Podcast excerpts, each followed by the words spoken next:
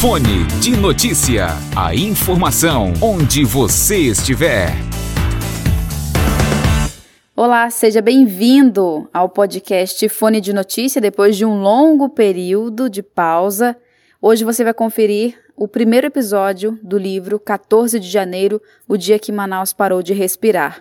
É uma história triste, dolorida de ser contada, mas extremamente necessária.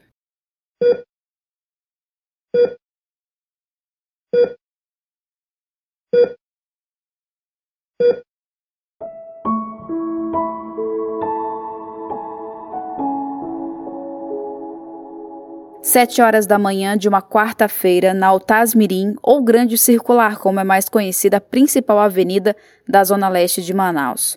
Não chovia, mas o céu estava acinzentado, típico de um inverno amazônico. E ainda assim fazia calor, porque inverno no Amazonas é só modo de falar.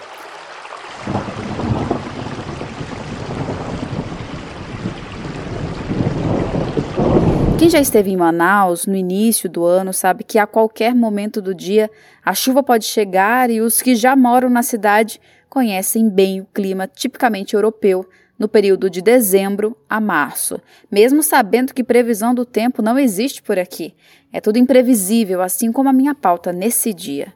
Estávamos à procura de uma história sobre o funcionamento do comércio naquela área da cidade que, independente dos decretos governamentais de proibição, tinha suas peculiaridades e muitas vezes funcionava até com determinação para estarem de portas fechadas. Antes de chegarmos à área comercial propriamente dita, eu e o motorista da Rádio Rio Mar, Macildo Ribeiro, observávamos o movimento mais intenso do que o normal para o início de ano em tempos de pandemia.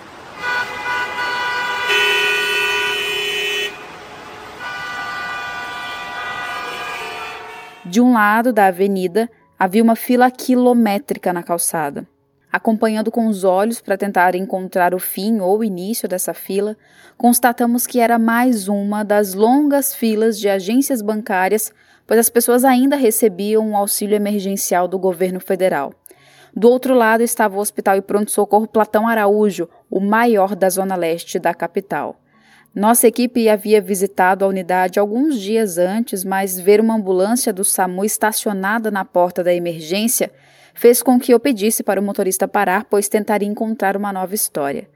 Eu já me emocionei muito escrevendo, ouvindo histórias ou produzindo reportagens de diferentes assuntos, mas nesse dia eu chorei como quem sente uma dor muito intensa e medo.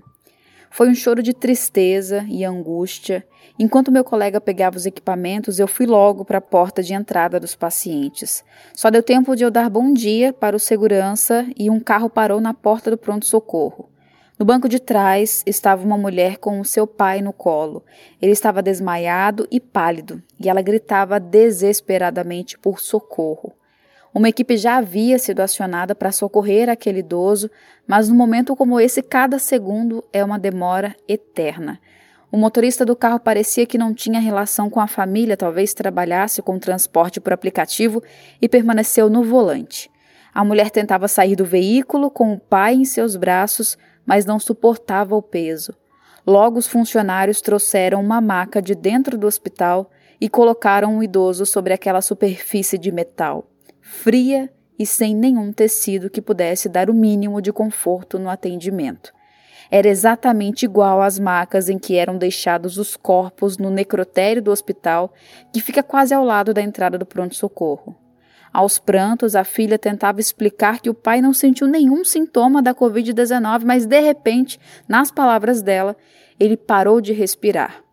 Enquanto os enfermeiros empurravam a maca para tentar socorrê-lo dentro do hospital, deu para ver os pés daquele idoso arroxeados. Mesmo sem ter a mínima condição de prestar alguma informação, a filha preencheu a ficha para dar entrada na unidade hospitalar e correu para acompanhar o pai. Como repórter, em um momento como esse, eu pegaria o celular na hora para filmar porque daria uma repercussão e tanto, com o vídeo na internet ou pelo menos um áudio chocante para o rádio. Jornalista às vezes é sangue frio, né? E eu peguei o celular, coloquei na câmera, mas não consegui dar o play. Senti que não era humano eu aproveitar aquele momento de dor apenas para benefício próprio. Ainda que fosse o meu trabalho, não me sentiria bem vendo todo mundo ao redor tentando ajudar de alguma maneira e eu ali parada com o celular na mão, direcionado a um idoso desfalecido nos braços da filha. Eu fui de um lado para o outro procurando alguém para socorrer, quase gritei junto com ela, mas consegui observar e sentir o tamanho da dor que esse vírus causou no povo do Amazonas. Inevitavelmente as lágrimas começaram a escorrer e a todo momento eu pensava: meu Deus, e se fosse o meu pai e a minha mãe? E comecei a ligar para o parceiro da rádio trazer rápido os equipamentos e começarmos a reportagem. Cerca de três minutos depois da cena, no carro com a filha e o pai, uma idosa chegou na mesma situação, desfalecida, sem respirar e os próprios familiares, desesperados, a carregaram até a porta do pronto-socorro. O hospital já estava superlotado e não havia mais macas disponíveis. Essa paciente foi acomodada às pressas em uma cadeira de rodas e também levada para dentro da unidade de saúde. Eu observei estarrecida e não consegui registrar novamente. Quando olhei para o outro lado, mais um idoso chegando com dificuldade respiratória, mas ainda caminhava com a ajuda dos familiares.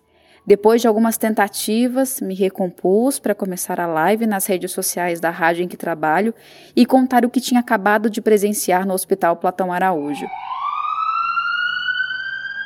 Durante a transmissão, conversamos com uma socorrista do SAMU que relatou ter deixado todo o material que a ambulância dispunha no hospital, como a maca, o cilindro de oxigênio, tudo, porque a unidade não possuía mais esse equipamento para atender novos pacientes. Em poucos minutos, essas foram as piores cenas que eu já vi enquanto repórter, mas ainda não tinha noção do tamanho da crise que estava prestes a acontecer. Ainda nem era dia 14 de janeiro, estávamos a uma semana do dia mais triste da história de Manaus.